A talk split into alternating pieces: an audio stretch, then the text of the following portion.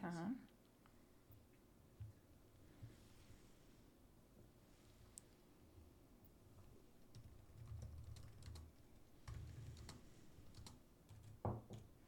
Deixar como medicina do sono o título do episódio. Né? Porque a gente vai falar Fique à sobre vontade. isso. É o que eu mais gosto. Na verdade, eu gosto de tudo, mas o sono é especial.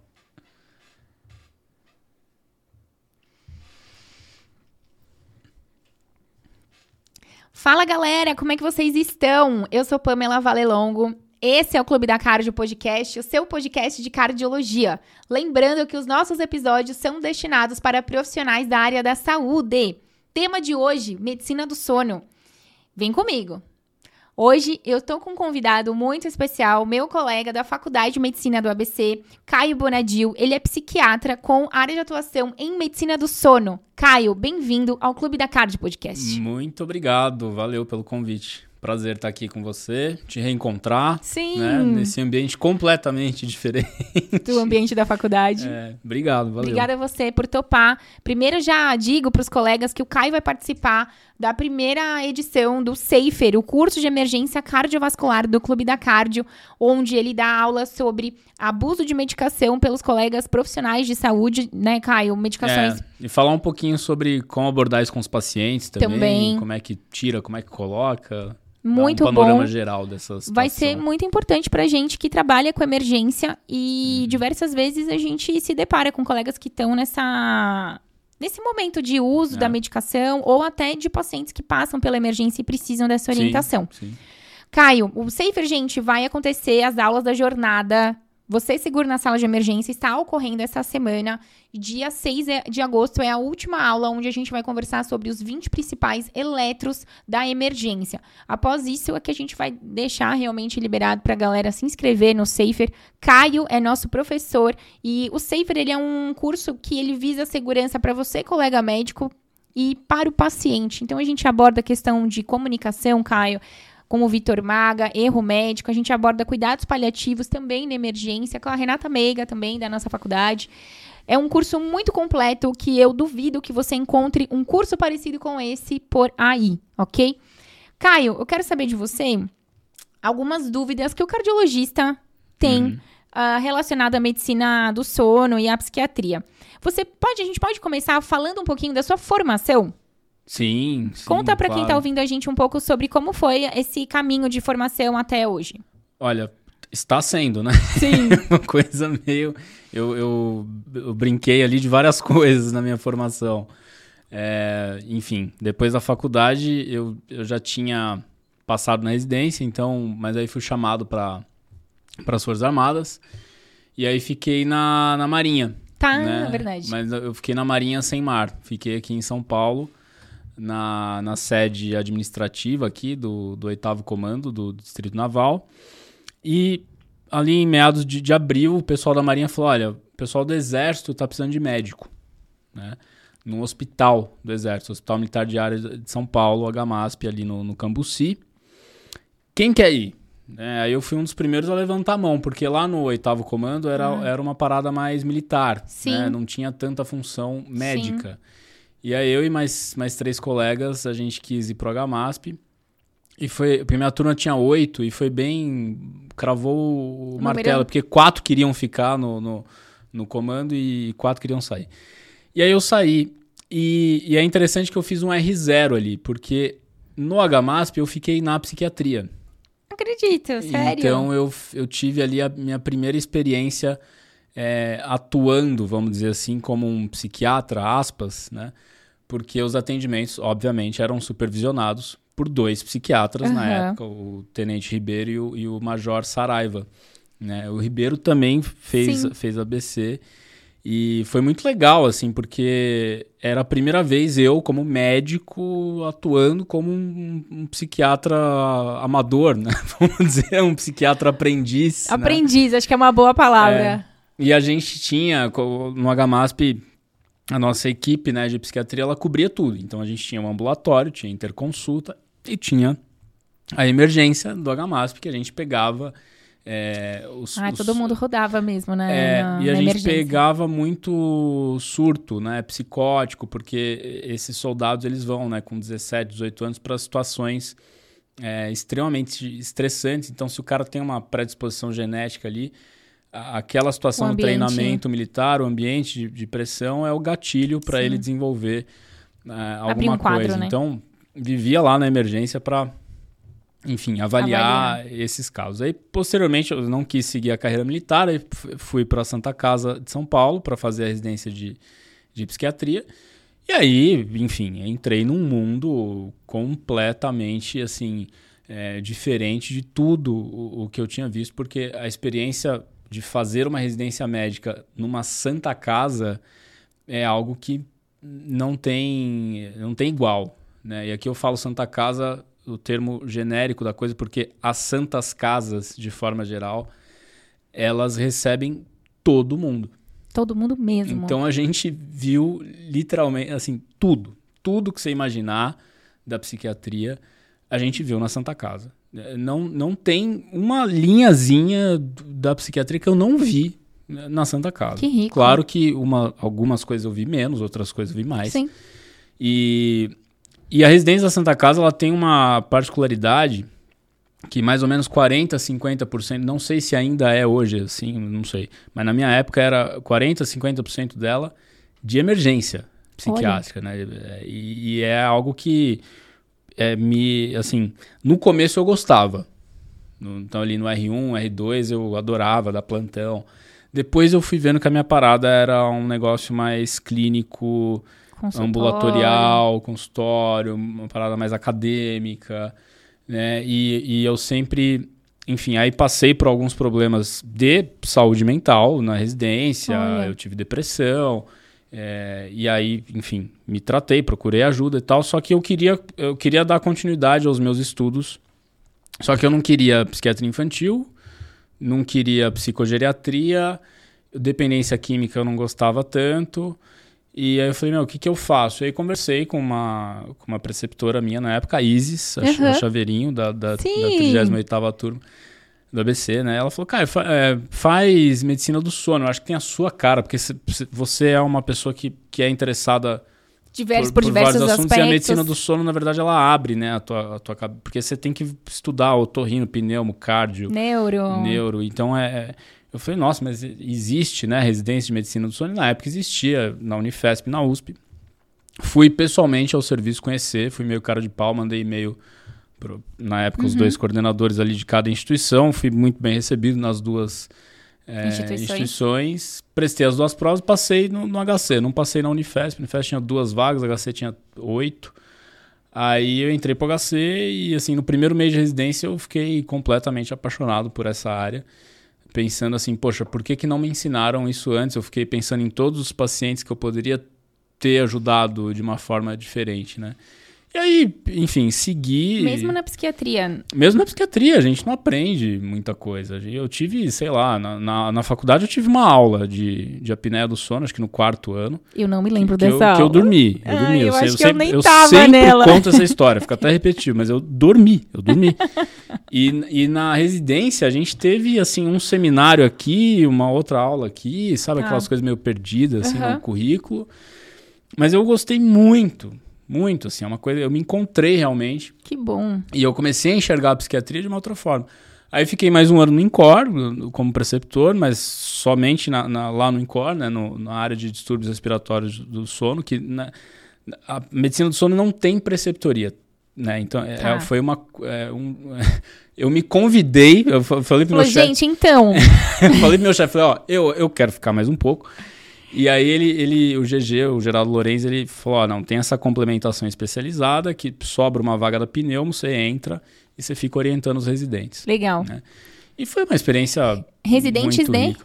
de medicina do sono. de medicina do sono. É, Legal. Que aí, medicina do sono tem, tem todo mundo, né? Então você pode ser ou Isso é, psiquiatra... isso é interessante de falar, Caio. É. Como é que a pessoa. É, não é uma área de, de- Não é acesso direto, né? Então você, você pode ser ou psiquiatra, otorrino, clínica geral, neuropneumo, pediatra e acho que, acho que é isso. É. E, então a minha turma foi muito legal, porque tinha um de cada Nossa. especialidade. Sim. Né? Foi muito, muito, Muito bacana, rico. assim, muito rico, né? E foi uma época que eu brinco, eu, eu esqueci da psiquiatria, assim, eu, eu, eu Mergulhou na eu medicina me do sono. distanciei um pouquinho da psiquiatria, sabe? Foi, foi uma. E agora, né, de uns dois, três anos pra cá, eu tô voltando pra psiquiatria, porque o sono é a ponta de um iceberg, Sim. né? E, mas assim, foi muito bom pra- pra complementar a minha formação como, como médico, né? Não só como psiquiatra. Exato. Eu sinto que eu deveria saber mais sobre o sono. Não é? Uhum. A gente também, nem- apesar da, da interface entre cardiologia e sono, a gente também não tem essa formação É. em relação à medicina do sono. E hum, a gente tem dificuldades no consultório, Caio, porque os Muito. Uhum. pacientes trazem demandas relacionadas ao sono. E a gente, às vezes, na verdade, na maioria das vezes, a gente não sabe nem por onde começar. Então, eu vou te fazer essa pergunta. E nas queixas relacionadas, primeiro que acho que vale lembrar para quem tá ouvindo a gente de trazer essa demanda, perguntar ativamente para o paciente, né, Caio? É, Como está o seu sono? exato. Já começa daí. E o que eu quero te perguntar é: dá para falar uma anamnese mais geral para a gente conseguir é, segmentar algumas perguntas importantes em relação ao sono? Olha, eu acho que pro cardiologista, Sim, é, é, o mais importante é falar sobre a apneia do sono. Tá. É, disparado, assim. Então, vocês têm que saber. então, assim, a a apneia, obstrutiva do sono é um distúrbio respiratório do sono, né? O, o melhor tratamento para a apneia do sono é não dormir, né? Porque ela só acontece Do so no du- sono. durante um sono. Obviamente, se você não dormir, você vai morrer. Então, assim, é, a, apneia, a apneia obstrutiva do sono, é, você tem ideia da prevalência da apneia obstrutiva do sono? Chutaria 30%. É mais, é 33, 34%. né? Eu aprendi a chutar, viu? É. Fala pros alunos na faculdade Isso- que é uma isso- coisa importante aprender a chutar. Na... Isso Brasil, né? Tri- 33, 34% é, Brasil, né? Mundo, um artigo do Lancet 2019, eles estimaram a, a um modelo estatístico lá extremamente complexo, eles, eles estimaram a prevalência global da apneia do sono em quase um bilhão de pessoas. É muita gente. né? E 90% dessas pessoas não sabem que tem apneia obstrutiva do sono, ou seja, é algo extremamente prevalente e muito subdiagnosticado. E por que, que é importante para o cardiologista? Porque a, a implicação crônica de uma apneia do sono não tratada é o evento cardiovascular. Sim. Infarto, derrame, arritmia. FA, enfim, FA, tudo. HP, fase E- hipertensão pulmonar. Exato. Então, assim, é, o que, que o paciente chega, você tem que perguntar assim, você ronca? Sim ou não, né? Se ele ronca, altas chances de... Nem todo mundo que ronca tem apneia, nem todo mundo que tem apneia Ronca. ronca. Roncar, né, é, é- é alta chance de ter. É, pessoas acima de 50 anos, Tá. né, altíssima prevalência. Pessoas idosas, é, mulheres na menopausa. Então, é, você já vai visualizando o, paciente perfil que está na tua paciente, frente. Sim. Sobrepeso e obesidade, Ok. por conta do, do acúmulo de, De, gordura na região do gordura, pescoço, né, Caio? região cervical, no músculo da língua. É, pacientes hipertensos e diabéticos, mesmo assintomáticos do ponto de vista da apneia, Sim. é bom solicitar uma, uma Polissono. polissonografia. Tá? Porque a Tá. prevalência de apneia do sono em, em pacientes diabéticos e hipertensos é acima de 50%. Olha, muito importante Tá. É. esse, isso, desse dado que você tá mesmo falando. assintomáticos, Mesmo tá? assintomático. É, e sonolência excessiva diurna. Ok. Tá? Existe uma escala de sonolência é, diurna, que é a escala de sonolência de Epworth. Ah, eu tava Né? procurando essa escala aqui, esse nome, Isso. porque eu aplicava na época do. Era uma é super poucas. simples. Então, Ah. assim, você tá lá rapidão ali com o paciente, é, Tem ronca. nas calculadoras, viu, Caio? É, é, tem. Nas acho que tem calculadoras uma médicas. Epworth, é. Então, é, é assim, tá sonolento, tá roncando, é, sobrepeso, obesidade, déficit cognitivo, alteração de humor, sensação de sono não reparador, Perfeito. né, sensação de sono superficial, a- o parceiro ou parceira de cama tá ouvindo que tá roncando ou que tá engasgando à noite, pede polissonografia, porque é, é muita chance de ter De ter. essa apneia. Então, essa é uma anamnese assim direcionada para a apneia do sono que eu acho que o cardiologista Tem que acessar, né, buscar Caio? ativamente. Ativamente. É coisa de 30 segundos, um minuto que você faz isso É rapidinho na tua mesmo. consulta, você já consegue saber para quem que você pede poli e para quem que você não pede. Né? Perfeito. Agora, é, se usa ou não remédio para dormir, acho que é bacana. É, Acessar essa informação também. O Brasil tem 70 milhões de pessoas com insônia, tá?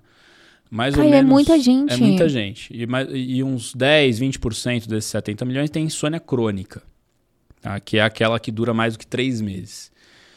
E uns 35% dessas pessoas fazem tratamento por conta própria. Então estão aí tomando Diversos... todo e qualquer tipo de medicamento com efeito hipnótico, pode ser de prescrição ou não, Aham. sem exatamente saber, né? Sem Porque tratar a insônia de Ou- fato. é, porque o problema do sono é o seguinte: a gente não sabe o que, que acontece à noite. Você está num outro estado de consciência.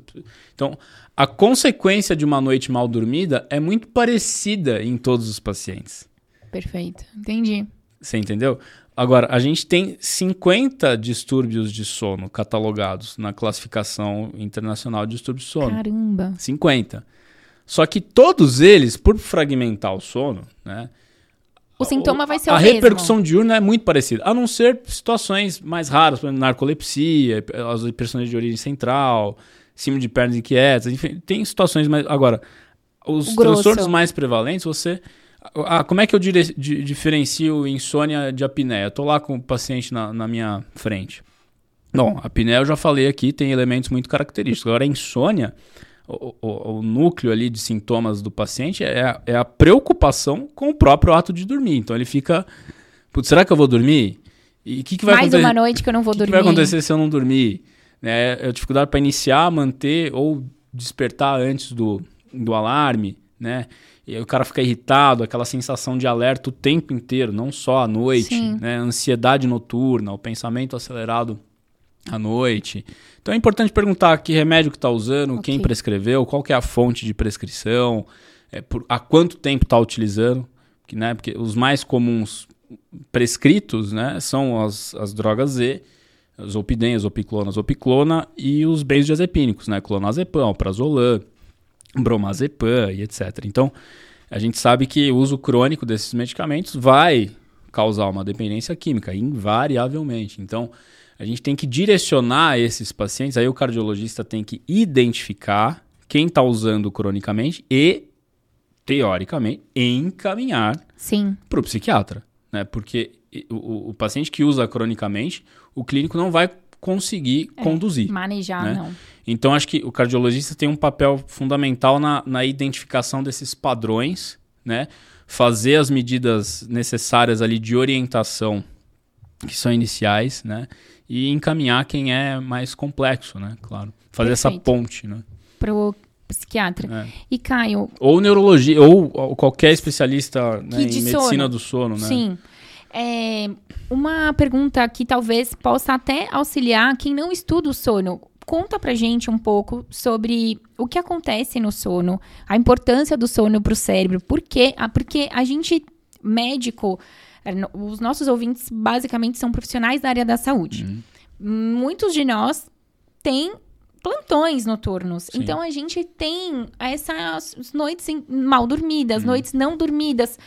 E conta pra gente um pouco do papel do sono pra nossa saúde cerebral, mental e etc.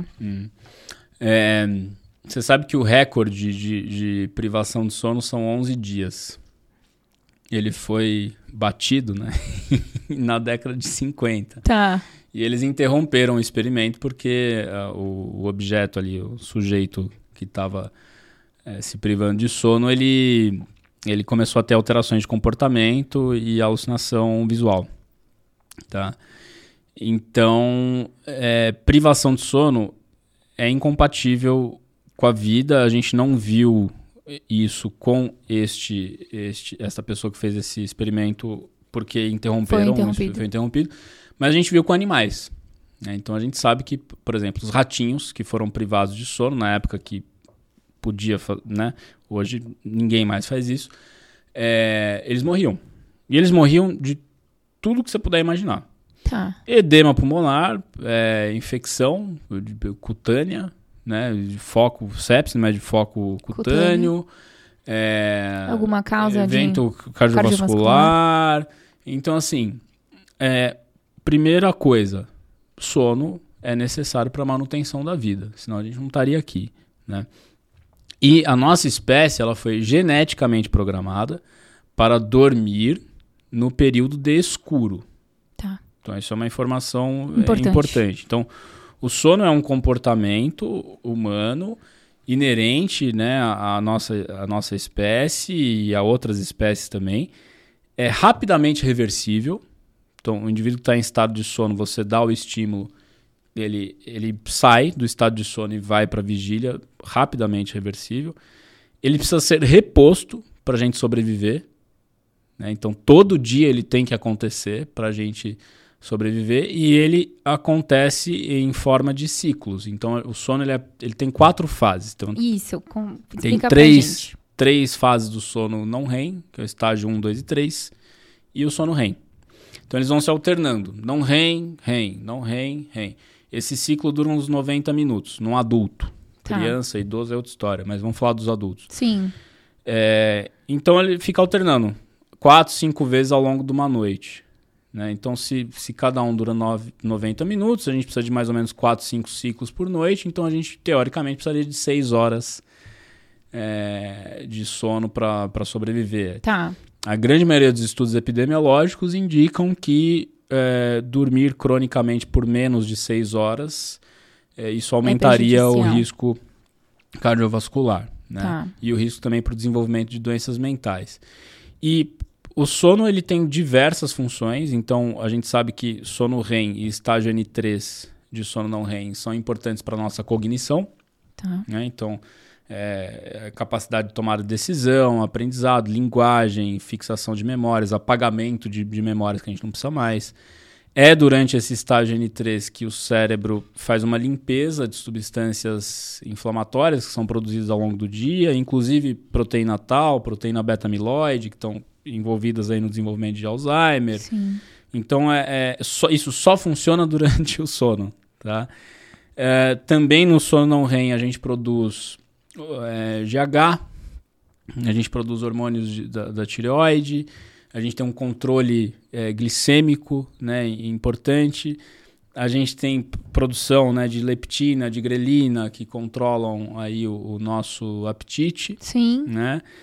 E tudo isso acontece durante o sono. Cara, é muito importante é. dormir, né, cara? E dormir bem. É, é, basta você lembrar do seu plantão, que você estava privado de sono, Nossa. a tua capacidade de decisão fica extremamente prejudicada, você fica mais impulsivo, mais irritado, você come uma pizza inteira em vez de um pedaço, uhum. você toma coca pra caramba. Então a gente fica mais impulsivo, a gente fica mais reativo, a gente, a gente fica sonolento, fica mais lerdo. Então é, é, é o sono ele serve para isso. Né? Ainda é um grande mistério, por exemplo, os sonhos. A tá. gente não, não sabe exatamente ainda a função deles. O que está mais documentado, o que é mais aceito, é que eles têm uma função ali também cognitiva, né? Tá. de consolidação de memória apagamento de memórias que a gente não precisa mais. É, mas tem muita coisa ainda que. É, é, e assim, é uma dança, né? Você tem neurotransmissores que ficam mais tem uma atividade maior ali no sono REM, né? Então acetilcolina tá. é, e dopamina, principalmente relacionada a processos oníricos, né? A dopamina, mas a acetilcolina também, esse tônus colinérgico no sono REM, ele existe. Tá. E no sono não REM, um tônus GABAérgico maior. Né? E isso tudo acontece ali no hipotálamo, o principal centro ali de controle Regulador. do sono é, é hipotálamo, né? E na vigília, aí você tem mais serotonina, noradrenalina, dopamina também, é, a orexina, né, que é um outro neurotransmissor excitatório. Então é uma dança, né, é uma dança. Lembra num quadro de energia assim, você fica ligando e desligando. Então a combinação do ligar e do desligar desses centros de sono que estão localizados no sistema nervoso central é que vão produzir comportamento de sono ou comportamento de, de vigília. Perfeito. Né? E isso é... E aí você tem a, a, melatonina, né? Que é um ah, hormônio. É, é um hormônio que é produzido pela glândula pineal, que avisa o corpo que o período de escuro está chegando. Tá chegando. Então, não é que ela induz o sono, ela programa todas as células do nosso corpo para o período de sono. Então, metabol e para o que vai acontecer no dia seguinte quando você acordar. Então ela, ela segue uma curva de produção que começa no, no fim da tarde, início da noite, vai é, levantando, porque a ausência de luz é que estimula a produção, faz um pico na madrugada e cai. Então quando você está trabalhando à noite, você está inibindo é, produção. essa produção né? E, e, e, aí, no dia seguinte, é aquela consequência catastrófica, né? Trabalhador de turno, a tem gente sabe problemas. que tem muito problema, né? Cardiovascular, assim, é, e diabetes, obesidade, né? E é, é, um problema. A gente não foi Saúde feito... mental, né? Caiu mental, também. Abuso de álcool. Abuso de medicação, é, é. drogas. Então, assim, ah, Caio, não... Então, tá. Então, ninguém é para dar plantão. Não. Né? A gente, nós somos profissionais que... que a gente, é a nossa função. Mas é, é interessante você olhar o que, que você está fazendo. Com a, porque, assim, não é recomendado jornada longa. Uhum. Né? Acima de 12 horas, você já tem prejuízo. Nossa, isso é perceptível. É. é só a gente colocar a mão na consciência, né, Caio? É. Porque às vezes ah, os colegas falam: não, eu dou plantão 24, tranquilo, 36, é. tranquilo. Com é, certeza hora, não é. Uma, uma, hora a conta vai chegar. A conta vai chegar. Eu, na residência eu já dei plantão de 72 horas, gente. Hoje eu olho para trás e falo, cara, que, que. What? Né? Você fala, meu. É, porque assim, acima de. A, a partir de 16 horas, o cérebro ele tem o mesmo funcionamento de quando você bebe.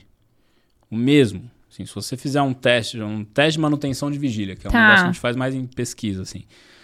É, de uma pessoa que está há 16 horas ativa, uma pessoa que bebeu, Vai é, ser a, é mesma coisa. Gente, perigoso. Sabe? Então é, é, é, é muito complicado. É muito complicado. E a gente está numa situação de. Produção. Tem que agir rápido. Unstoppable. Né? Você, que... É, você não pode. Tá, teoricamente, você, não, você tem que estar tá bem. Sim, a gente está ali né? trabalhando na emergência. Não, você não pode estar com o mínimo desatenção. Agora, é claro que aí, né? Talvez seja tema para outro podcast, podcast, Que é isso, a gente vai entrar em cultura organizacional, dinâmica de trabalho, contrato de trabalho, relação de trabalho, o que, que a pessoa quer da vida, enfim, aí é um universo. A parte. É. O Caio, é, quanto tempo, por exemplo, eu dei o plantão noturno, sei lá, ontem. Uhum. Em quanto tempo o meu corpo demora para se reestabelecer ou se reorganizar? Existe essa, algum dado em relação a isso? Essa pergunta é boa, assim. Voltando no, pro cara que ficou 11 dias sem dormir. Tá. Na época os pesquisadores acharam o seguinte, bom, agora ele vai dormir por 11 dias. Tá. Né? E na verdade não é isso que acontece. O, o cérebro ele naturalmente vai voltar para o ciclo original, vamos dizer assim. Claro que nos primeiros dias ele dormiu mais. Okay. Um tempo total de sono mais longo, de 10, 11 horas. Mas depois ele voltou a, a, a é, naturalmente ao, ao, ritmo que era dele, né? uhum. né? De 6 a 8 horas de sono é, por noite. Tá. tá? Mas a proporção de não REM e REM nos primeiros dias pós privação de é. sono muda. Ah, tá. Então o cérebro, ele, ele, ele aumenta. Depois que você.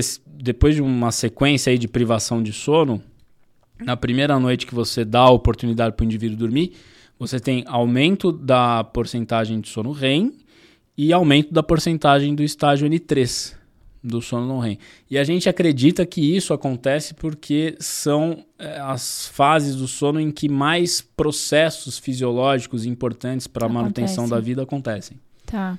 Né? Por exemplo, o funcionamento do sistema linfático, que é aquele sistema de lixeiras que eu falei que vai limpando a inflamação, e o aspecto cognitivo também. Tá. Né? Isso precisa ser rapidamente recuperado. Então a gente acredita que é por, por isso. isso né? Tanto é que é muito comum pacientes no consultório, no hospital, eh, enfim, tem um transtorno de sono qualquer, você começa a tratar, a pessoa volta em consulta e fala assim: Caio, estou sonhando. É porque ela estava privada de sono, você inicia o tratamento, ela volta a ter uma maior porcentagem de sono REM, que é onde acontece ali 75% dos sonhos.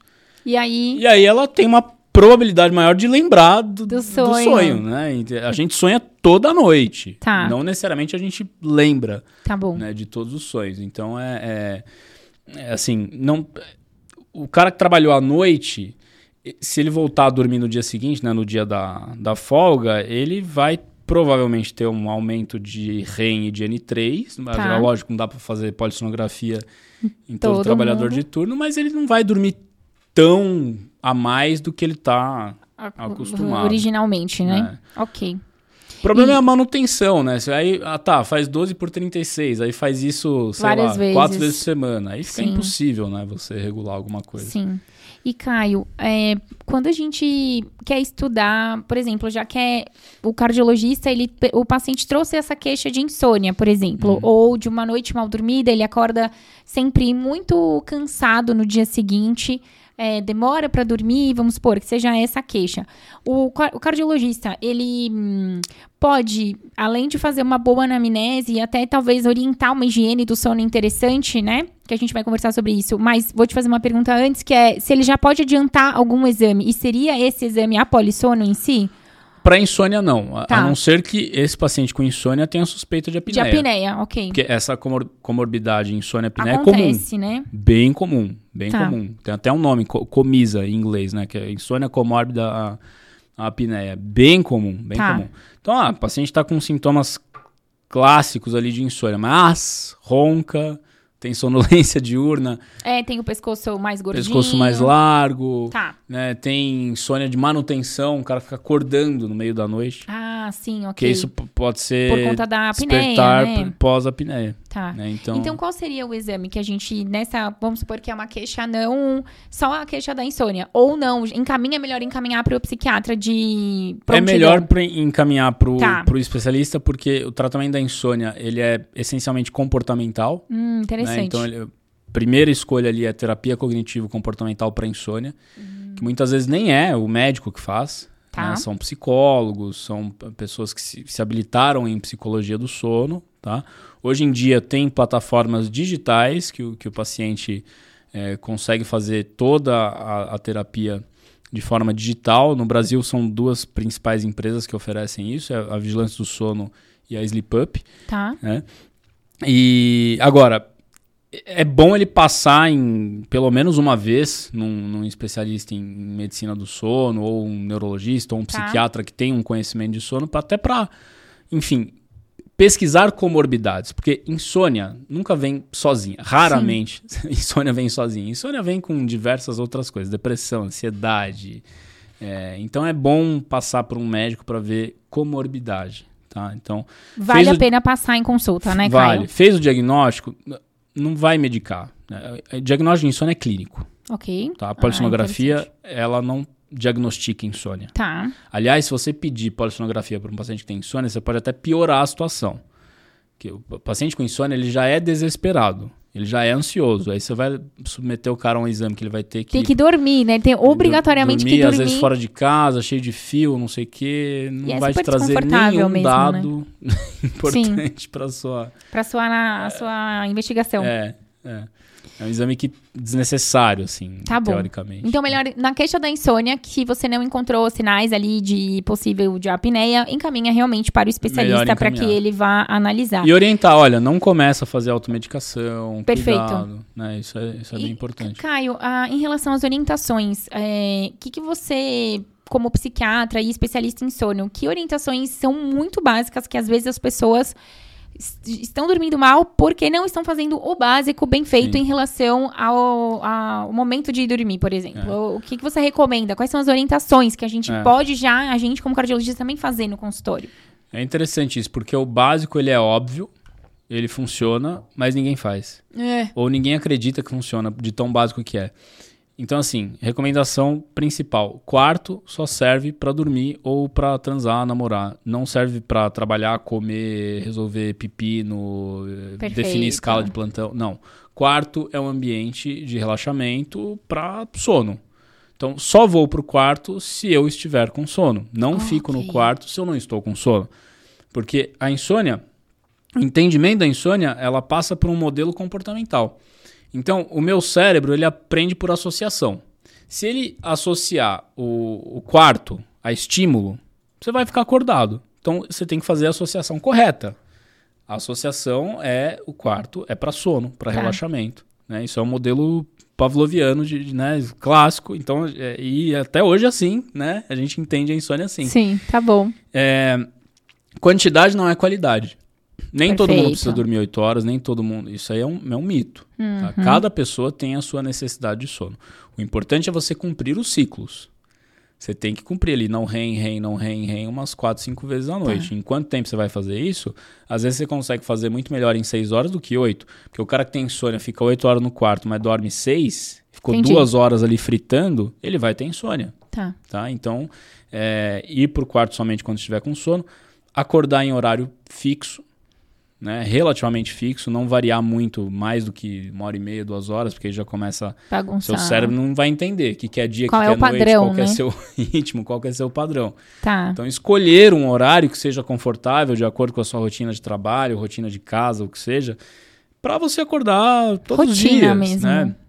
O cérebro não, não quer saber se é sábado, se é domingo, se é sexta. Teu corpo é o mesmo todos os dias. Sim. Né? Ele, ele, vai, não, ele não vai ficar muito legal se você detonar ele de sexta a domingo, Domingo, que é metade da semana. E esperar que segunda-feira Esperar que acorde... segunda-feira. Tanto é que pro paciente que tem insônia, de domingo para segunda é o pior dia. Tá. Né? Porque ele está inteiro desregulado, né? Dá uma ansiedade brutal. Porque a semana vai começar É, e ele aí precisa não dorme. E aí segunda acorda vai cedo, dormir. tá super cansado porque tá privado de sono, né? Evitar os estímulos noturnos, principalmente de telas, né? Ah, Caio, quanto tempo eu preciso desligar o meu celular? Olha, se eu falar pra você três horas, você vai né, me mandar pra aquele lugar. Então, assim, se três horas é muito pra você, tenta 10 minutos. Talvez já é Mas tem alguma coisa. de trabalho, de estudo, alguma coisa que, observacional que vocês tenham... Uma hora. Uma hora, né? Tá. Uma hora, tá? Possível, se Agora- possível, uma hora. Isso pode ser muito para muita gente. É uma mudança de hábito que pode ser muito drástica para muita gente hoje em dia. Tá, começa de pouquinho, Então né, começa de Caio? pouquinho. 10 minutos. Né? É igual começar a fazer atividade física. Sim. Você não faz nada, você vai falar pro cara fazer crossfit? Não. você vai falar, começa com E caminhada. a gente depois- começa de pouquinho mesmo com... Exato. Porque é 15. difícil É se difícil desapegar. começar. O celular tem dois problemas. É, luz azul, né, que inibe a produção de melatonina, mas o maior problema, na minha opinião e de outros especialistas, é o estímulo. É, O estresse. Você é um volume enorme de, de informação para você administrar. Você começa no WhatsApp, aí depois você está no e-mail, depois você está no Instagram, depois você está no Hotmart, depois você está no Zoom, aí você não sabe o que, que você fez. Enfim, e, e Você, você tempo pegou o celular pra passando. fazer uma coisa. Você Exato. fez 300 outras e não fez o que você ia E fazer, que era, sei lá, nada. mandar e aí é uma... uma sensação de improdutividade, você fica vendo o jardim do outro que é melhor que o teu. É, enfim, é- é- ele, ele é. Eu não conheço ninguém, ninguém que durma bem co- com, com o celular na cara. tá? Se alguém conhecer, me, me manda que eu vou pesquisar. É, mas não dá, é muito ansiogênico. É muito, muito né? mesmo. Ele é muito bom, tá? só que a gente precisa saber usar. né? O dedo é nosso. Não, a culpa não é do aparelho. Total. Então, é, outra coisa, refeição pesada à noite. Vai ter refluxo, vai é, desviar tudo para gordura, tá? Porque assim, a melatonina, ela vai diminuir a sensibilidade à insulina. Então, se você, come, você come uma refeição copiosa à noite, vai, vai desviar tudo, Tudo vai virar... gordura. tá? E aí é complicado. Refeição pesada à noite, esse negócio de ficar pulando café da manhã, isso aí é, é o caminho da obesidade, Tá. tá? É, álcool, o álcool ele induz o sono, mas ele fragmenta o sono. né? Então ele demora aí de duas a três horas para ser metabolizado. Uma dose de álcool, que é 150 ml de vinho, Uhum. 40 ml de destilado, uma lata de cerveja. Isso aí demora de duas a três horas para sair. Então se for beber, tenha em mente essa esse Esse tempo range. né? Uhum. para não beber e dormir, né? Porque aí você de novo vai ter refluxo, vai fragmentar o sono, né? Fragmentar é esses ciclos não serem Fragmentar- completos, Caio. Exato. Então, é, é, por exemplo, você tem lá o sono de ondas lentas, né? Que é Uhum. esse N3 do sono não REM. Você tem uma frequência de onda delta, que a gente vê lá no eletroencefalograma. O álcool, ele, ele coloca onda rápida no meio da onda lenta. Entendi. Isso é, diminui essa Bagunça. qualidade, né? Ele Uhum. não funciona como deveria funcionar, né? A atividade física regular é super importante para regularização desses ciclos, né? Ah, Caio, de noite, de dia, que horas? O importante é fazer. Sim. Agora, à noite, claro que existe uma chance de você ficar mais Mais estimulado. ligado. Uhum. E aí demorar um pouquinho mais de tempo pra, Pra dormir. né? Aí cada um vai administrar a rotina do, do jeito que quer. Caio, que tipo de exercício? Qualquer um. Eu falo a mesma coisa. Qualquer um, Tem né? que se mexer. Não importa muito como, É, mas qualquer se um, mexer. lógico, sempre com orientação, Claro. né? Enfim, consulta um profissional e tal. E, e, assim, todo mundo pode se beneficiar de um treino de força. Tá? Essa coisa, ah, eu vou fazer só aeróbico. Não. É, treino de força é, é tão bom quanto, né? E, e, tem é importante. benefícios. Sim, é, a gente já sabe, né, Caio? A importância se da. Se poder variar, melhor ainda. Sim. Né? É, práticas é, meditativas são excelentes. Tá? tá aliás, para tudo, né? não só para sono, né? para insônia especificamente, que nós estamos falando aqui. Agora, o mindfulness, a respiração profunda, treinamento autógeno, é, enfim, tem N diversos técnicas, né? E isso pode ser feito de manhã, de tarde, de noite, né? E, esse e acho momento... que tá muito acessível pra gente, você não acha? Assim, através Demais. dos aplicativos, eu, dos podcasts. Eu uso, eu uso o Headspace. Todo uhum. dia. Todo, uso, todo dia eu uso o Headspace. Agora tem o Calm, tem o aplicativo da Natura, que é muito bom. Tem o da Vivo, que é muito bom. É, e, e, assim. É só uma questão de começar, né, Caio? Come... É. Tem ali lá no Headspace, é. tem o comece, né? Quantos tem, minutos você tem quer básico, fazer tem hoje? Tem o intermediário, tem o avançado, tem. Então é, é, é, muito bom, assim. A gente sabe que, que existe um benefício muito, muito claro, tá? E à noite é um momento em que a gente começa a desligar. Tá? Então, é, esse momento de desligamento noturno é importante. Tá? Então, chega em casa, toma um banho quente, isso é importante também. O, amb o ambiente de sono com uma temperatura adequada, de entre 20 e 24 graus é o ideal. Lógico, tem nem gente muito que é, frio, nem muito calor. Tem gente que é mais sensível, tem uhum. gente que não. E a reconexão de manhã também. Então, essa coisa de acordar e pegar um litro de café e colocar o jaleco. Não. Acorda, dá uma espreguiçada, abre a janela, né? Luz solar, necessidades básicas, alimentação. Olha, vocês não estão me vendo, eu tô aqui sorrindo. Porque, Caio, fazia seis anos que eu não podia fazer isso. É. Foram seis anos na residência é. e eu, eu agradeço. Segundas e terças são dias mais tranquilos para mim, de manhã. E é tão bom poder é. acordar com calma. É. Porque, assim, se a gente entra no trabalho às sete horas, é difícil acordar com muita calma, porque para é acordar é com muita calma. você tem que se programar. Você vai ter que acordar às 5 da manhã, é. e aí já fica mais complicado. Agora, quando é. você pode entrar no seu trabalho por volta de 8, ou se a sua manhã é uma manhã mais tranquila, como faz diferença esse, esse acordar mais tranquilo, é. comer devagar, esperar ter vontade de ir no banheiro para ir ao banheiro realmente. A questão é, a gente está colocando mais atividade do que o nosso tempo biológico permite, é. né? Do que o nosso corpo permite. Ah, Caio, mas aí, pô, cê, é muito fácil falar, né? Não sei o que. Olha, eu, eu já fiz tudo, tudo de, de errado tudo, que vocês sim. puderem imaginar. Já sofremos né? as consequências, né, Caio? Tudo, absolutamente tudo, tudo. Tudo que vocês puderem imaginar de errado, eu já fiz. Agora... Ai, que medo, fiquei com medo agora. agora, eu assim... não, eu não fiz muita coisa errada, vai, viu? você não vai é, mudar tudo rápido. Sim. Então, poxa, você vai se encontrando, você vai se descobrindo como médico. Né? Que médico que você quer ser, que pessoa que você quer ser que e vida o que, que, que você quer, quer mudar. Ter. Sim. Tem coisa que eu preciso mudar até hoje, gente. Normal, um ser humano, a gente é, tá aí na busca, né, Caio? É, então assim, a gente vai mudando, a gente vai encontrando. É, não, não foi a vida inteira que eu tomei café da manhã tranquilo. Não foi a vida inteira que eu tomei café da manhã. Sim. Então, não, veja, assim, eu tô com 35, eu tô contando isso pra você agora, que essa é. é uma coisa que tá acontecendo agora. Então, e eu fico... assim, é algo que a gente precisa encontrar um tempo, refletir, colocar no papel o que, que é bom, o que, que é ruim, o que, que eu quero, o que, que eu não quero, e a gente vai equilibrando os nossos pratos, entendeu? Não dá para fazer todas essas orientações que eu falei aqui de uma vez. Não. Então você vai ter que escolher um, um começo para tua mudança de, de hábito. Né? E essa mudança, ela é, como a gente está comentando, a gente está falando para o médico que vai orientar o seu paciente e, ao mesmo é. tempo, é. o sono como ele é tão presente, ele é. A, a, gente não percebe, mas metade do dia a gente. Uma, um, um terço, terço do dia da vida, da então, vida. dormindo. Exato. E a gente deve parar para sim refletir. Lógico que se você tá na residência, se você tá num momento de muitos plantões noturnos, é óbvio, eu já eu vivi esse momento e a gente vai tentar se adaptar. É, o nosso corpo é maravilhoso, ele se adapta ele a tudo. se adapta. Só que ele tem uma reserva. Então assim, o teu corpo com, com, no R1 é um. É, isso no muda, R2 viu, é outro, no gente? R3 é outro, no R6 é outro. Sim. Vai mudando. Daqui 10 anos vai ser Né? diferente. Ele vai mudando. Hoje, hoje eu, Caio, não tenho a menor condição de dar um plantão noturno. A menor Eu condição. não sei. Olha, eu, a gente É. tem, tem 10 anos de formado, Caio, formada, e eu percebi isso também, como É. muda a nossa capacidade em relação até à resistência, Total. assim, a, a, em relação à adaptação a essas mudanças dos plantões, Sim. etc. E a gente se adapta. Então, tá numa fase difícil, uma fase de formação, tem dia e hora pra acabar. E eu sempre repetia isso É. pra mim. A residência, ela tem dia e horário pra É. acabar. O que você vai fazer com a sua vida depois disso? Aí sim você tem a vida toda pra decidir, refletir. pensar, fazer, ver o que faz bem pra você. É, e eu digo que pode ser muito bom.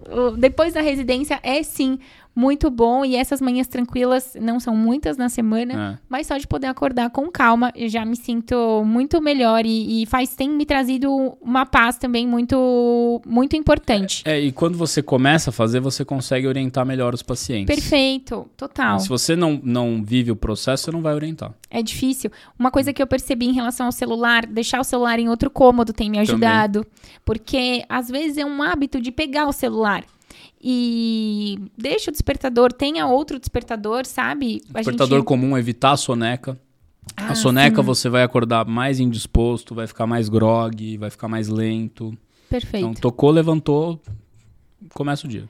Uma pergunta agora, Caio. Eu tô vendo que você tá usando um Garmin aí, um relógio. Os relógios, os Apple Watches ou relógios aí, smartwatches, na verdade, eles têm a função também de avaliar o sono. É. O que, Sim. que você, como. Assim, eu vou falar da parte da cardio, eles Claro. avaliam também a, a frequência Tem cardíaca, tem ó, pelo menos uma derivação, né? E a gente tem visto, às vezes, os pacientes vão lá no pronto-socorro. Olha, doutora, eu tava me sentindo assim assado e a frequência aqui bateu 150, vim ver o que é. Então a gente recebe esse tipo de demanda e é confiável. A maioria dos relógios aí tem um perfil interessante. A gente faz o eletro e aí confirma ou não o diagnóstico. Mas em relação ao sono, o Garmin é um deles que tem avaliação do sono se você Sim. dorme com relógio. Pelo que eu entendo, ele funciona em relação a pulso e movimento do É. corpo, certo? E saturação também. Ah, Sa- saturação Saturação, frequência e tem um acelerômetro. Ok. né? Então ele, ele estima o que, que é REM e o que, que é não REM, baseado nesses três parâmetros. E é fidedigno mais ou menos? Ou. Estamos chegando lá. Tá, É, A gente sempre tem que comparar com o padrão ouro, que é a polissonografia. ok. Então você tá. eh, Instrumentos de medida, você precisa comparar, Comparar com com, o que já existe, né? com de o padrão ouro. sim. Então, a gente tá chegando lá, ainda não chegamos. Tá bom. Tá? Então, para diversas situações, não é confiável é, essa comparação, o que, que é REM e o que, que é não REM, até porque quem mede isso é eletroencefalograma. Certo. Tá? O que diferencia REM de não REM são padrões muito específicos Do- de, de ondas cerebrais. Então, assim, a gente está chegando lá, mas o que, que é importante desses relógios? Isso. O que que o, É o, que seguinte, a não é para não ver? usar. Tá. Se tá identificando lá que você tá acordando, muitos têm gravador de, de ronco, né? É, se você deixar o celular do lado. Então, é, se tem um sinal de fragmentação do sono, o que, que você tem que fazer? Procurar, um ajuda. médico. Porque aí é o médico que vai relacionar o que está acontecendo ali com os seus sintomas, com a Perfeito. anamnese. Foi como um, um alarme. Um alarme. Um Então, alarme. usa o relógio para avaliar, percebeu que está muito fragmentado, que está É. com os ciclos, né? dificu- A diminuição dos ciclos entre o, o, o REM e não Sim. REM. Procure, então, um profissional. É. Acho que vem nessa toada aí. Sim, sim. E, e também, assim, é, ele, ele ajuda na organização também, de, de rotina. Isso é muito bom. Né? Saber quantas horas você tem é, dormido. organização de rotina, horário. É, é um incentivo. Né? Eu acho que ele não pode ser um inimigo. Tá. Agora, ele pode ser um inimigo se você ficar muito noiada com ele. que é Ah, aquela sim, obsessão pelo sono perfeito. Tem até um nome, é ortossonia. O cara fica completamente obcecado pelos dados do, do A gente aplicativo. gosta tanto de controlar tudo, É. né? Olha, porque a gente faz Você que corrida. tem que ficar no controle, não o relógio no teu controle, É. entendeu? E também, a gente quer controlar É. tudo. A corrida é a mesma coisa. Você, É. tá, você tá correndo lá. É, poxa, quantas vezes eu já corri, você não olha no relógio, eu me senti tão mais produtivo na corrida do que ficar toda hora olhando o pace ali, ficar, né? Deve- acho que tem Momentos, momentos e momentos para você usar o relógio e monitorar o, que você tá querendo, né? Eu acho também. É. E, Caio, voltando no tema da apneia do sono, às vezes, vamos supor que a gente fez a polissono e a gente encontrou um paciente que tem apneia obstrutiva, não é uma apneia central, e é uma apneia obstrutiva aí de moderada a grave.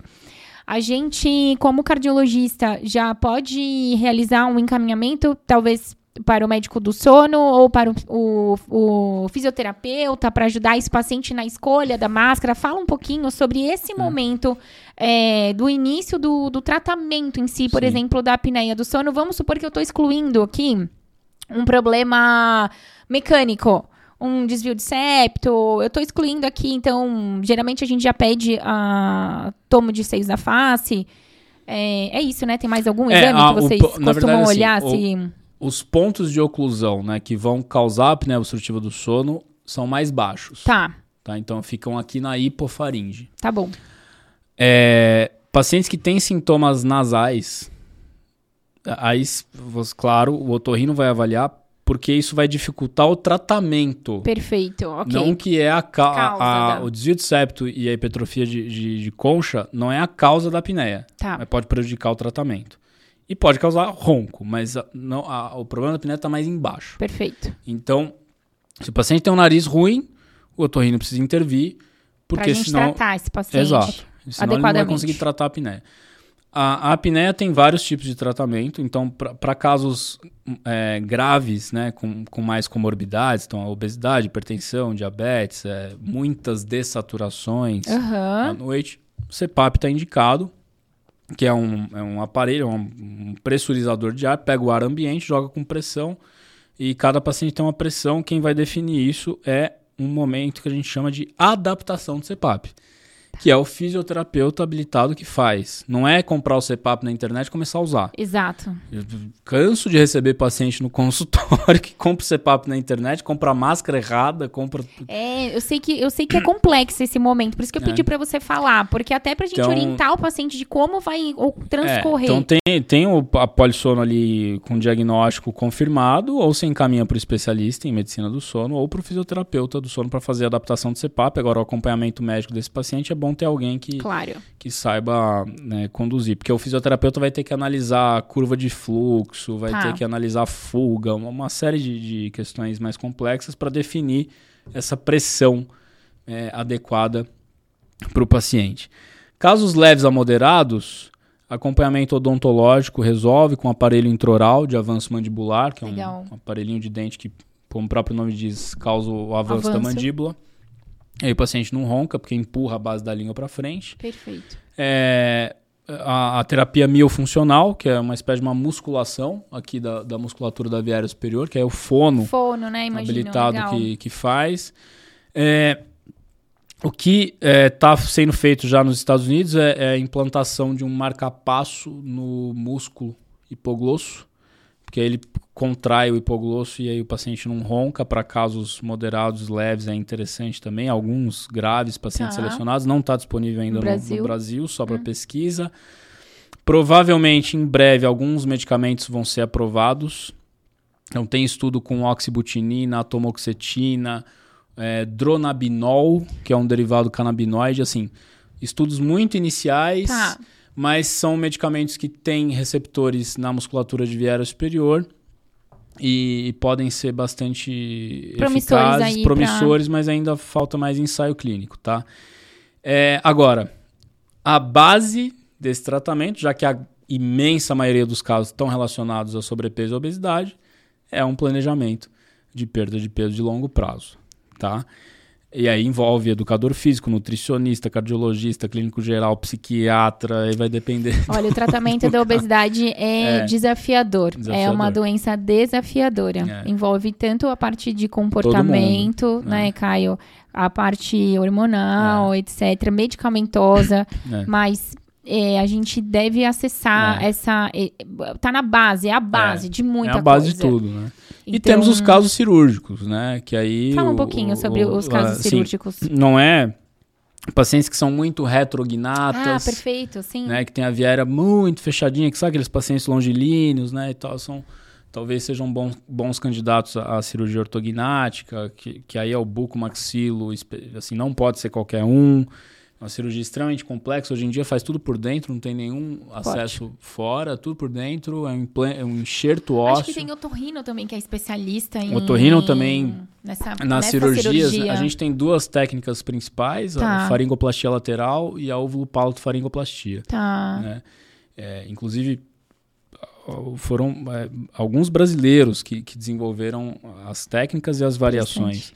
E que estão aí inativa ainda tive a oportunidade de conhecer. Que legal! Então, assim, são cirurgias extremamente complexas, precisa de uma pessoa muito capacitada que saiba avaliar o paciente que é candidato. Perfeito. Então, existem alguns parâmetros anatômicos muito específicos, né? E, agora, se o paciente volta a ganhar peso, ele perde a cirurgia. Tá? Então, precisa ter um acompanhamento pós-operatório bastante, é, assim, específico, tá? E não é todo mundo que se beneficia da cirurgia, tá? Então, a cirurgia assim, na grande maioria dos casos, não, não vai ser a primeira coisa que você vai fazer. Claro, tá? claro. Então, assim, o paciente tem apneia grave, ah, não, não adaptou de jeito nenhum a aparelho intraoral, a CPAP, aí vamos avaliar Sim. e tal. Agora, o paciente tem claramente uma situação anatômica ali. Aí não. Aí o buco, o buco entra já de cara, uhum. sabe? Porque aí não, é difícil mesmo, entendeu? Sim. Mas é, são, é, são casos mais específicos. Né? Perfeito. Né? E o, a gente está falando de apneia e o ronco, ele é uma questão social também para a pessoa Total. que gera sofrimento, né, Caio? Quantos casais dormem em, em camas separadas, é, famílias ali separadas pelo ronco. Mas assim, gente, é muito. É, é. é, é difícil a convivência com um ronco que a, atrapalha realmente o sono dos, das outras pessoas da família. É uma questão é. social também, né, Caio, é. pra família. Com e acaba se tornando uma coisa comum. Ah, o é, o ronco ronca, foi mas... banalizado, né? É motivo de piada, de chacota e tal. Não deveria, né? Porque ele, ele é a ponta de um iceberg ali, de uma apneia do sono, de uma obesidade, de, de, um, de um problema otorrino-laringológico. Então, é, paciente que está roncando e tem consequência diurna, a gente sempre tem que incentivar a procurar ajuda. Né? Perfeito. Né? E a rotina de sono do parceiro ou da parceira, e seja lá o que for que acontece no sono dessa pessoa, pode afetar a outra pessoa. Então, é, é, muitas vezes, eu já cansei de receber no consultório o casal. Né? Porque, porque eu preciso. Um ou outro que fala eu assim: preciso olha, orientar. doutora, me ajuda ah, aqui. Eu preciso explicar, porque a pessoa que está do lado não entende. Sim. Né? E sofre também, né? Insônia, por exemplo, é uma coisa extremamente solitária. Sim. A pessoa que não tem insônia tem dificuldade de entender o que é insônia. Sim. Né? Então a gente tem que chamar a família, tem que explicar, tem que falar, olha aí, assim que funciona tal, nós vamos fazer isso. Tal. Isso é super importante porque se o paciente não tem um suporte social e não tem uma rede de apoio, dificilmente ele vai alcançar os o objetivos. Tratamento do é. fazer o tratamento de maneira é. adequada, né, Caio? Sim. A gente na cardiologia é, vê muita, muita relação com a apneia do sono, a hipertensão e fibrilação sim, atrial. Sim. Então, diversas vezes eu faço eco intraoperatório, eco intervenção e a gente entra junto com os colegas para fazer a ablação hum. da fibrilação atrial. Por vezes, o paciente, me lembro de um emblemático, estava aqui na, na sexta ablação. E o paciente era um obeso mórbido. Então, assim, ele tinha para fazer o exame dele, o esofágico, Caio, que a gente ceda o paciente, ele fazia a dessaturação, porque a base da língua caía lá atrás, ele uhum. roncava, entrava tanto ar, era difícil, só no exame já dava é. para ver Olha, já deu para ver que o problema dele, com certeza, tinha uma apneia ali importante a ser tratada. Uhum. E diversos, veja, um procedimento caro. Sim. Tanto para o sistema de saúde, com consequências ali para o paciente, riscos, Sim. e a gente, não, ninguém estava tratando a causa. Uhum dessa fibrilação atrial. Uma das coisas que a diretriz europeia propõe pra gente é tratar ativamente, procurar ativamente apneia, obesidade. É, o, o, é importante, foi importante você ter falado isso, porque muitas vezes o cardiologista ele pede holter e mapa. Então, ah, aí, então voltando a, ao, ao início do papo. Sim. Então você tem um mapa com, com ausência do descenso noturno, uhum. pede polissono. Perfeito, bem lembrado. Ai, de, olha que bom. A chance de, de ser apneia é, é tipo 110%. Sim. Você tem um holter com bradicardia noturna. Pede. Pede polissono. Tá? Porque o que, que acontece na apneia? Du, durante o evento, né? então você tem a diminuição de, de, da curva de fluxo de ar na viária superior. Durante o evento, você tem bradicardia. Quando você volta a ventilar, você tem ataque ah, cardíaco. Então, isso a gente consegue ver né? Tanto no rotor quanto na polissono. Então, você tem esses exames com esses achados, peça um polissono, porque é, é, é, é assim, não vou falar que é patognomônico, Sim, mas, mas, é, muito, forte, é. né? Ô, Caio, agora a gente tem muita dificuldade. Me lembrou diversas vezes onde eu tinha que fazer o diagnóstico. Então eu fazia o score. Como chama? App? É, por Apple. É, Eu fazia o score, dava alto, e aí eu não É. tinha como pedir a polissônio para esse paciente. O acesso, às vezes, não é fácil é, do paciente É. chegar para fazer a, a polissônio. E aí, então, eu pedia realmente o mapa e o holter como, sim. não para, obviamente, mas me dava mais in- in- indícios ainda de que eu provavelmente estaria diante desse diagnóstico e que valeria a pena realmente esse paciente talvez se não era no SUS, eu não tinha, talvez encaminhar para ele fazer particular ou ele, se for do convênio, ele ir atrás realmente. É, isso ainda é um desafio. assim. Não é, Caio? Eu um, sinto É um baita isso. desafio no SUS. A gente chega a ter um ano e meio, dois anos de fila de polissonografia. Isso em eu São nunca Paulo. consegui, eu nunca consegui mandar um Paulo, paciente. É, Tá? É, Nunca consegui, Que é um Caio. centro de referência. Então, isso ainda é um desafio. A polissonografia tem vários tipos, né? Tipo 1, 2, 3, 4. Ah, fala sobre isso, porque na hora É. que a gente vai pedir, diversas vezes a gente recebe pergunta no É. nosso Instagram sobre isso, como É. pedir a polissono. Então, a polissono, assim, é, falando de SUS, o que tem é a tipo 1, que é Tá. a que é feita em laboratório do sono, né? No, no, no sistema público de saúde. Então, a tipo 1 é aquela que é feita no laboratório, que tem todos os canais. Você tem eletroencefalograma, eletromiograma, cinta torácica, cinta abdominal, oxímetro de pulso, Tá. É, o, o EG, né, de- da montagem 1020 e câmera. Então, Ok. esse, é, esse é tipo 1, laboratório de sono. Tipo 2 é tudo que é tipo 1 tem, mas o cara faz em casa, Tudo. tá? Tudo. Então tem um aparelhinho portátil e tal, vai lá e faz em casa. A tipo 3 é só canal respiratório. Tá? Pode fazer tanto em laboratório quanto em casa, casa. que é o que a gente chama de poligrafia. E a tipo 4 é só oximetria noturna. Tá? Você pode fazer tanto em laboratório quanto em casa também. Tá? Então, é... agora, o problema é, é acesso a isso tudo. A oximetria noturna só tem no, no particular, convênio não cobre. tá? Ah, Você tem uma empresa só no Brasil que faz. É, as poligrafias, você tem duas ou três marcas aí de polígrafos que também. É, assim, o que não, quando a gente está falando de saúde pública, o que tem mais acesso é poli, É, tipo poli um. tipo 1, você pode escrever lá, investigação de apneia obstrutiva do Aham. sono. Né? Então, mesmo essas outras, o que mais tem só é a do tipo 1 É. ou a do tipo 2? A tipo 2 tem, você tem mais no, no sistema de saúde suplementar. Tá, tem então, na tem. do particular. Tem, tá, Tem, tem. ok. Tá? Então, assim, o paciente tem cheiro, cara, cor, gosto de apneia, uma oximetria noturna resolve. Sim. Tá? Você não precisa pedir a tipo 1. Você vai pedir a tipo 1 para caso mais complicado, cara que tem doença cardiovascular grave, cara que tem. DPLC, às Tá. vezes a oximetria noturna dá, dá falso positivo, né? Então, então, assim, casos mais complexos, ti- tipo 1, caso de SUS, tipo 1, que é o que, é o que Tem. tem. Então, isso é uma discussão muito grande. Como é que a gente vai aumentar? Então, a Associação Brasileira do Sono tem diversas Sim. ações nesse sentido para tentar resolver esse gargalo. É, porque. Vários serviços de sono no Brasil estão tentando ampliar esse acesso. No Incor, por exemplo, quando eu era residente, a gente fazia mutirão Legal. de, de poligrafia. Então, existem algumas ações. Agora, são é um terço da população com É. apneia. né? Então, é, é difícil Isso a gente... que você falou, a gente tá falando de São Paulo. Tanto é que tem, tem um grupo eh, de Barcelona Hum. que eh, eh, defende o seguinte: o cara tem cheiro, gosto, cor, cara de apneia grave. Trata como? é, di- direto. CPAP, aparelho intraoral, aí você vai monitorando com oxímetro. Porque não precisa fazer a polissono, porque é. você diminui custo, né? E, doenças do paciente. E, assim, tempo de diagnóstico. Tempo de a gente sabe que diagnóstico. quanto mais tempo não tratado, mais inflamação, maior risco cardiovascular. Ô, né? Caio, e como é difícil falar pro. Como é difícil. pa- Como é que me conta? Como é que você faz pro paciente usar a máscara? Porque assim. É difícil? É, a gente tem que explicar. é, Mas além de explicar, amigo, porque assim, olha, é difícil, às vezes eu sinto uma resistência muito grande deles. Não, o trabalho, o, o trabalho de conscientização, o grosso, quem faz é, é um bom fisioterapeuta. Tá. Porque o paciente vai lá presencialmente, ele coloca a máscara, ele deita, ele sente, a, a físio vai ajudar a escolher a máscara Entendi. correta. O funcionamento do aparelho é extremamente fácil. Tá. O mecanismo de, de funcionamento é o mesmo desde que ele foi inventado na década de 80.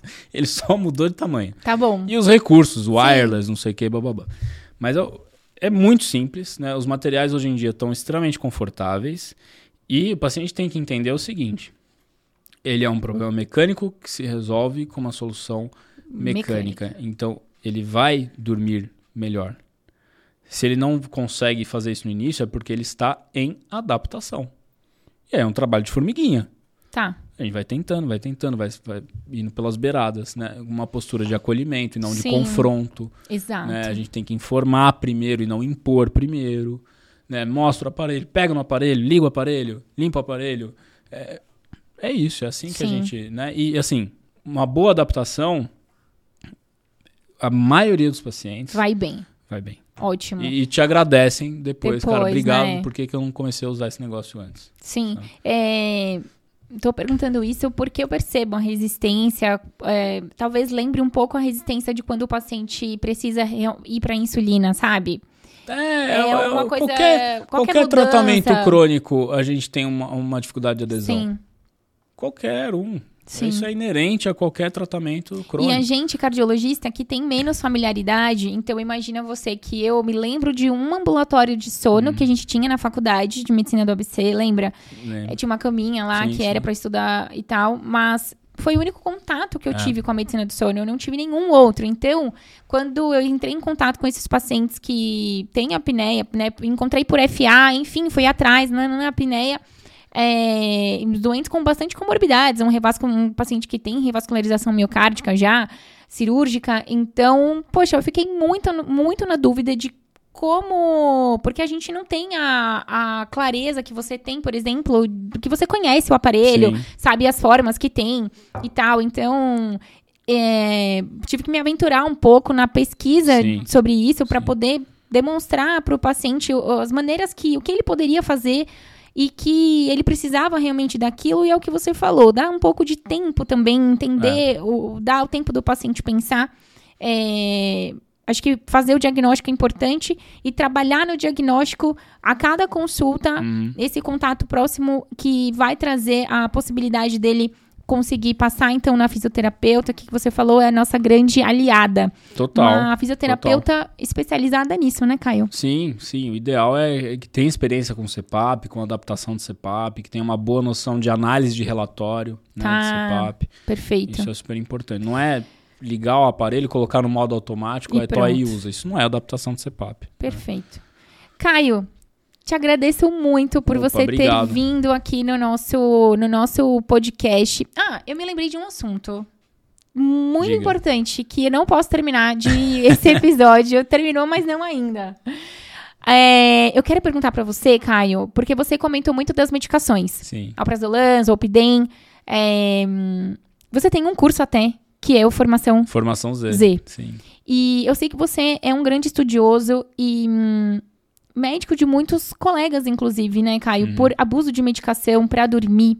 Eu queria saber para você, eh, perguntar para você como que eu posso perceber tanto do meu paciente ou eu médica que a gente sabe que muitos colegas fazem uso uhum. ou com a própria autoprescrição Sim. mesmo. Desculpe. E aí, eu quero saber de você sinais de alarme que essa pessoa, ao ouvir você falar agora, ela vai falar: opa, Preciso uhum. procurar o Caio ou um psiquiatra. Sim. Conta pra mim. Bom, em primeiro lugar, o tempo de uso. Né? Se tá. a pessoa está usando continuamente né, por mais de 30, 60 dias, já está na hora de procurar ajuda, porque esse é o tempo que neurobiologicamente a dependência química começa a aparecer. Perfeito. Então, tolerância, abstinência e a perda de controle do uso. Né? A própria autoprescrição já, já é um fator de, um... é um fator de gravidade para é um fator de risco né, para você desenvolver a dependência química tá. das drogas e dos benzodiazepínicos.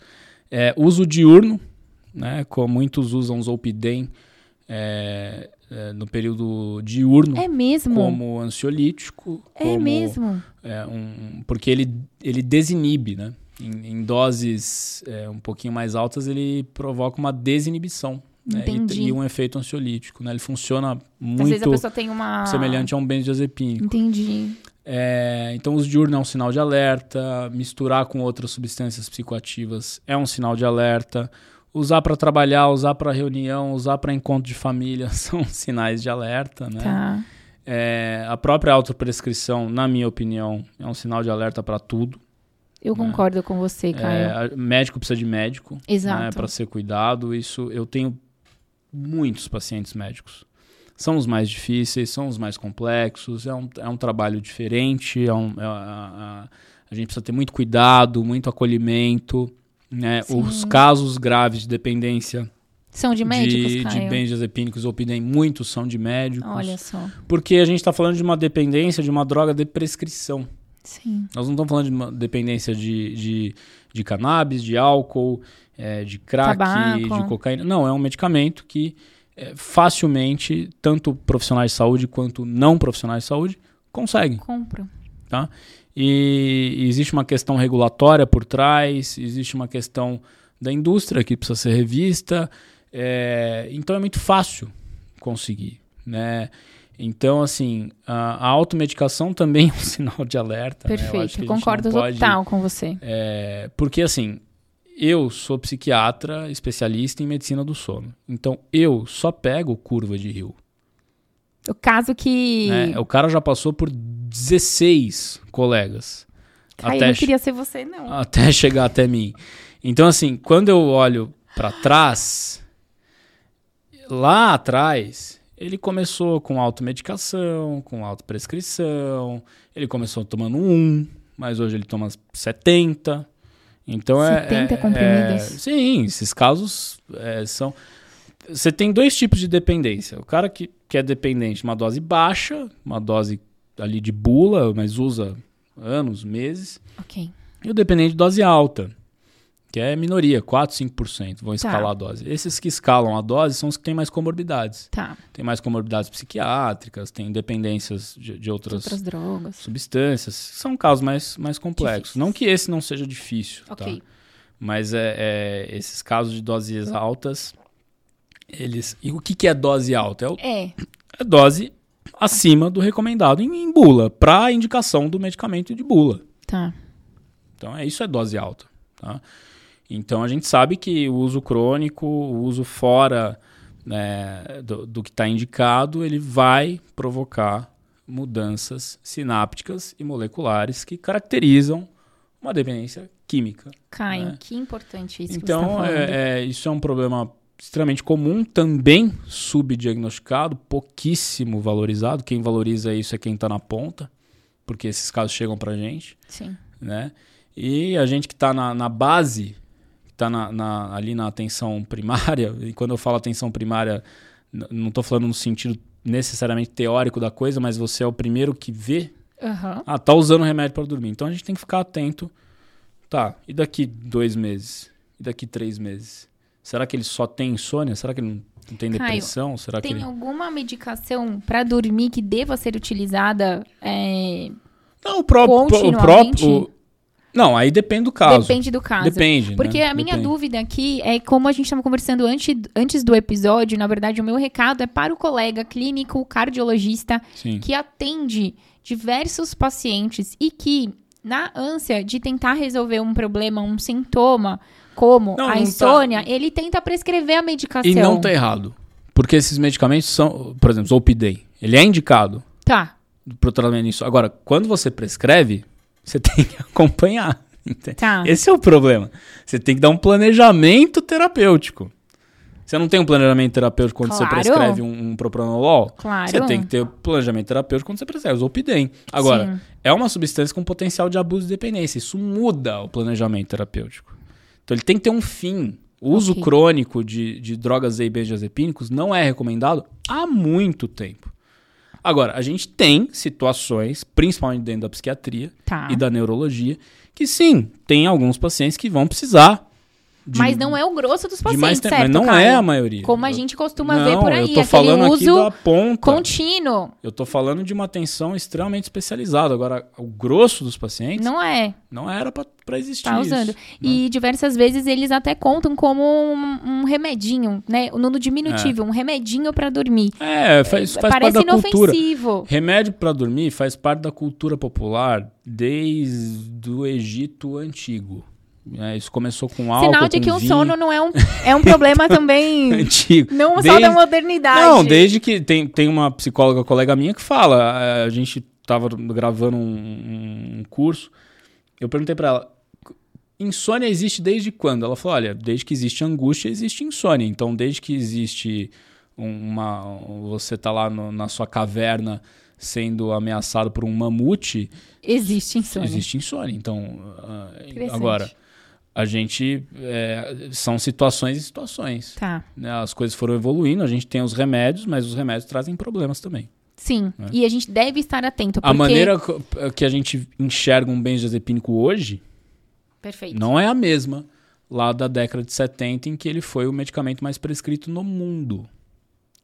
Você entendeu? Então as coisas vão mudando. Sim. A gente vai percebendo. E, e, com as drogas é a mesma coisa. É, quando elas surgiram no mercado, em 88, que foi quando a gente nasceu, Sim. era uma maravilha.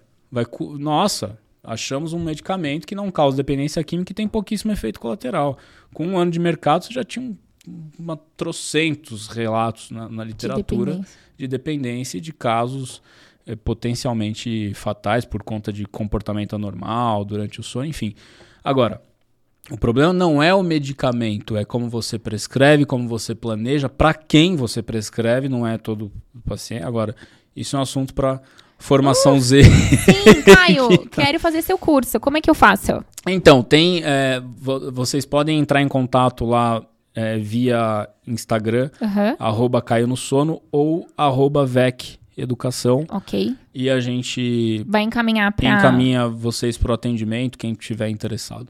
Nesse curso você fala sobre São o que nove... exatamente? É, primeiro, enfim, como o sono funciona, a, a, a psicofarmacologia do, das drogas aí dos bens diazepínicos, como é que eu prescrevo e como é que eu tiro. Perfeito. O curso é focado em desprescrição. Perfeito. Né? E, e claro, é um curso extremamente específico, né? São casos Mas, mais Caio, complexos. é de verdade, a gente tem Mas a gente tem, a gente teve três turmas já, tem independentemente da especialidade, a gente tem neurologista, cirurgião, Sim. anestesista, é, são nove professores convidados. Caramba. Né? Tanto da USP quanto gabarito da Unifesp. de Eu vi o gabarito dos professores do curso, Sim, sensacionais. São, são pessoas que trabalham com isso todo dia. Então, é, é, a experiência... E tem caso clínico, tem é, é, grupo de discussão é um curso que eu tenho muito orgulho assim de ter, enfim, formulado. É uma ideia antiga nossa que acabou se concretizando. É, era para ser para farmacêutico, para você ter uma ideia. Caramba! E aí a gente foi amadurecendo a ideia e tal, uhum. e no final das contas virou para médico. Né? E que bom que esse curso existe, é. porque eu costumo dizer que no consultório a gente cuida de pessoas. Então, é uma das coisas que eu falo para os pacientes, né? Às vezes eles se assustam um pouco porque eu pergunto do sono, pergunto da atividade sexual, pergunto de vários outros aspectos do trabalho. É. Eu quero saber como essa pessoa trabalha, porque para eu encaixar a mudança que eu preciso para prevenção ali na cardiologia, eu preciso entender um, como eu vou inserir isso. E a gente cuida de pessoas e a gente deve conhecer os distúrbios relacionados ao sono, as medicações e Perfeito. Quem prescreve, acompanhe. Se, né, tem como se atualizar. Eu acho que a gente que cuida de gente deve estudar áreas diferentes. Então, às uhum. vezes, a gente está estudando coisa de pneumo, medicina do sono, psiquiatria, e deve, graças a Deus, que a gente, graças a vocês, a gente tem esses cursos que podem nos auxiliar. Então, é, a, a VEC produzir junto com você, aí vocês em parceria produzirem esse curso, eu acho que é sensacional. E fica a dica aqui para quem estiver ouvindo a gente, quiser saber mais. Formação Z. É só entrar Caio no sono ou arroba, arroba Caio, né, VEC. Arroba Caio no sono, lá na bio tem as, o link né, com, as, com as informações, com o contato do nosso time de, de atendimento. Perfeito. E outro recado que eu acho que vale dar, Caio, para o colega que está escutando a gente e se ele necessita de medicação para dormir, que ele pare de se prescrever, que procure o médico, o psiquiatra, que possa auxiliá-lo nessa orientação, nessa prescrição, nesse segmento, porque realmente é motivo de abuso.